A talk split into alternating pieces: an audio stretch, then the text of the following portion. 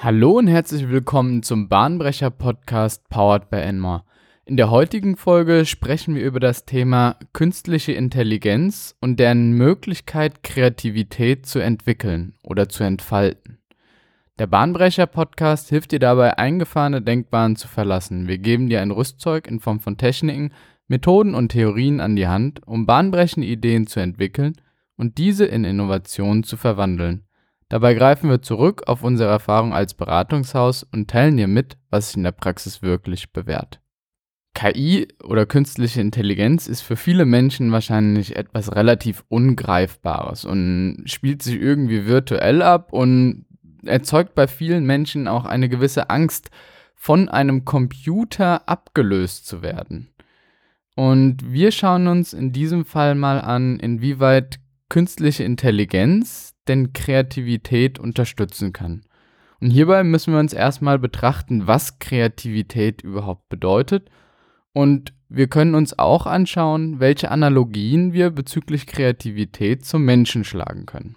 Kreativität wird definiert als etwas Neues und Nützliches, das durch jemanden oder etwas kreiert wurde. Wenn wir nun mal die Worte neu und nützlich uns genauer anschauen, dann bedeutet neu in diesem Fall noch nicht bekannt oder anders als das bisher existente. Und Nützlichkeit spielt sich beispielsweise dabei ab, bestehende Probleme zu lösen, einen bestehenden Zustand zu verbessern oder ein Ziel, was man anstrebt, zu vollenden oder zumindest diesem Ziel näher zu kommen. Kreativität ist auch oftmals Basis für Innovation. Jedoch fehlt von der Kreativität bis hin zur endgültigen Innovation noch einige Schritte, die durchgeführt werden müssen. Die Basis von Kreativität ist in gewisser Weise das Denken und auch in bestimmter Weise Fantasie. Hierbei sollten wir aber berücksichtigen, dass Fantasie nicht gleich Kreativität ist, da oftmals bei Fantasie, also das geistige Bild, was erzeugt wird, die Nützlichkeit fehlt. Es ist vielleicht was Neues, es sind neue, verrückte, abstruse Gedanken, aber diese Gedanken müssen auch eine gewisse Nützlichkeit besitzen.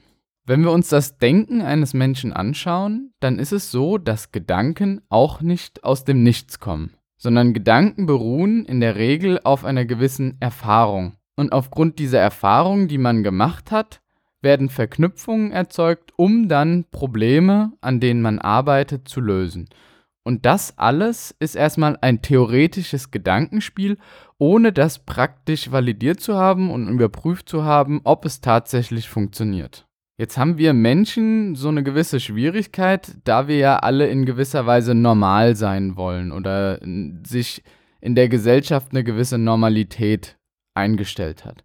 Und diese Normalität sorgt dafür, dass wir Menschen in gewisser Weise oder unser Gehirn in gewisser Weise dressiert ist und wir anhand von gewissen Parametern und Regeln denken. Also wir dürfen nur entlang gewisser Schienen, Bahnen, Leitplanken denken. Und wenn wir uns das mal anschauen, dann können wir hier in gewisser Weise auch Vergleiche zur künstlichen Intelligenz und deren regelbasierten Input-Parametern ziehen.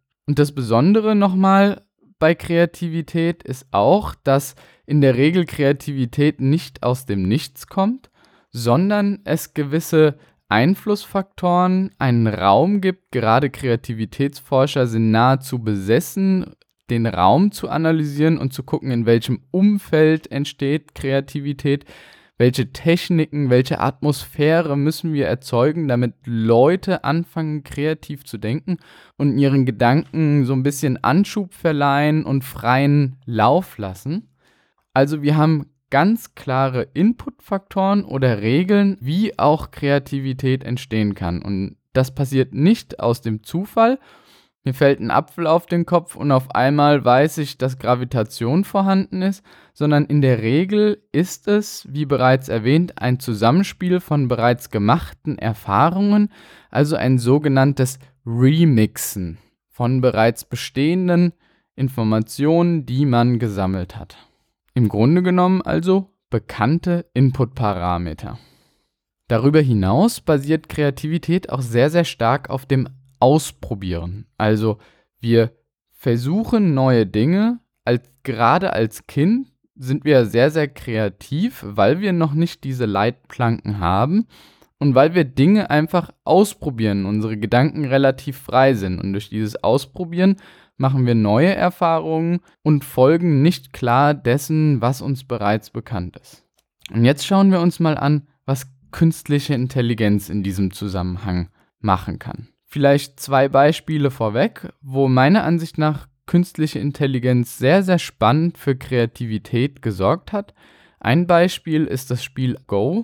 Die Leute, die Go spielen, werden mich jetzt äh, köpfen. Go ist ein sehr, sehr komplexes Spiel, ähnlich wie Schach. Also es gibt ganz klare Strategien und Spielzüge, die man dort anwenden kann und man versucht dann so, den Gegner durch bestimmte Taktiken zu schlagen. Go gehört zu den kompliziertesten und komplexesten Spielen, die es auf der Welt gibt. Und hierfür wurde eine KI trainiert, das Spiel zu spielen. Und in diesem Experiment hat DeepMind ein Computerprogramm geschrieben, welches dieses Spiel Go beherrscht. Das Computerprogramm ist dann gegen den allerallerbesten Go-Spieler der Welt, Lee Sedol angetreten und hat diesen auch 4 zu 1 geschlagen. Im Verlauf des Spiels hat AlphaGo, also das Computerprogramm, einige Züge durchgeführt, die so ein Mensch in der Regel nicht durchführen würde. Und in diesem Fall kann man wirklich von Kreativität sprechen, da AlphaGo neue Wege für Strategien identifiziert hat, um in bestimmten Situationen besser dazustehen und das Spiel für sich zu entscheiden. Ein zweites Beispiel, wo künstliche Intelligenz als wirklich kreativ angesehen werden kann, ist bei der Entwicklung einer Flugzeugwand.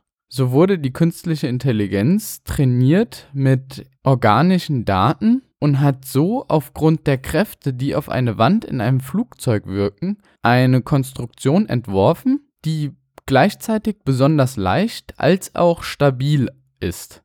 Und diese Konstruktion der Wand ist sehr, sehr organisch und ist genau an den Punkten stark, wo große Kräfte auf sie wirken und spart an den Punkten Material, wo eigentlich keine Stärke, keine Kraft benötigt wird. Und bei diesen beiden Beispielen können wir tatsächlich sagen, dass das Computerprogramm kreativ geworden ist und etwas Neues, Nützliches, bisher noch Unbekanntes kreiert hat. Darüber hinaus gibt es viele künstliche Intelligenzen, die auf ein Computerprogramm oder auf ein Regelwerk angewendet werden und innerhalb dieses Regelwerks sehr, sehr viel ausprobieren und experimentieren und somit auf neue Möglichkeiten, neue Anwendungsfelder kommen. So wurde beispielsweise KI auf ein Computerprogramm angewendet oder ein kleines Computerspiel, wo zwei virtuelle Figuren gegeneinander antreten und die KI hat Fehler in der Physics Engine des Spiels identifiziert und somit neue Wege gefunden, das Spiel zu lösen oder zu gewinnen. Wir sehen also, überall da, wo wir sehr gut simulieren können und wo Empirie eine große Rolle spielt, kann KI unter der Voraussetzung gegebener Input- und Eingangsparameter sehr, sehr gut neue Wege identifizieren und Möglichkeiten auftun. Also in diesem Falle kreativ wirken. In gewisser Weise hat KI natürlich auch Determinanten. Und eine Determinante sind die menschlichen Bedürfnisse. Überall da, wo wir Kreativität von einem Menschen wertschätzen, hat künstliche Intelligenz keine Chance da hier der Mensch gerne möchte, dass dies von einem Menschen durchgeführt wird. Ein ganz klares Beispiel ist die Kunst, das Kreieren von Gemälden. Eine KI, die Gemälde kreiert, deren Wert ist längst nicht so hoch wie die Gemälde eines Menschen. Wenn wir uns hier anschauen, was tatsächlich der Wert des Gemäldes ist, dann ist es in diesem Fall nicht wirklich der Nutzen, dass irgendwie ein Problem gelöst wird oder ein Ziel erreicht wird, sondern es ist ein eher historischer, geistiger Wert, den dieses Gemälde inhat. Also kein reeller Wert. Man kann hier auch in gewisser Weise von einem Fiat-Wert, abgeleitet von der Fiat-Währung, die ja auch nur aufgrund ihres Glaubens an den Papierschein, ihres Eintauschwert, ihres Marktwertes, einen eigenen Wert besitzt, reden.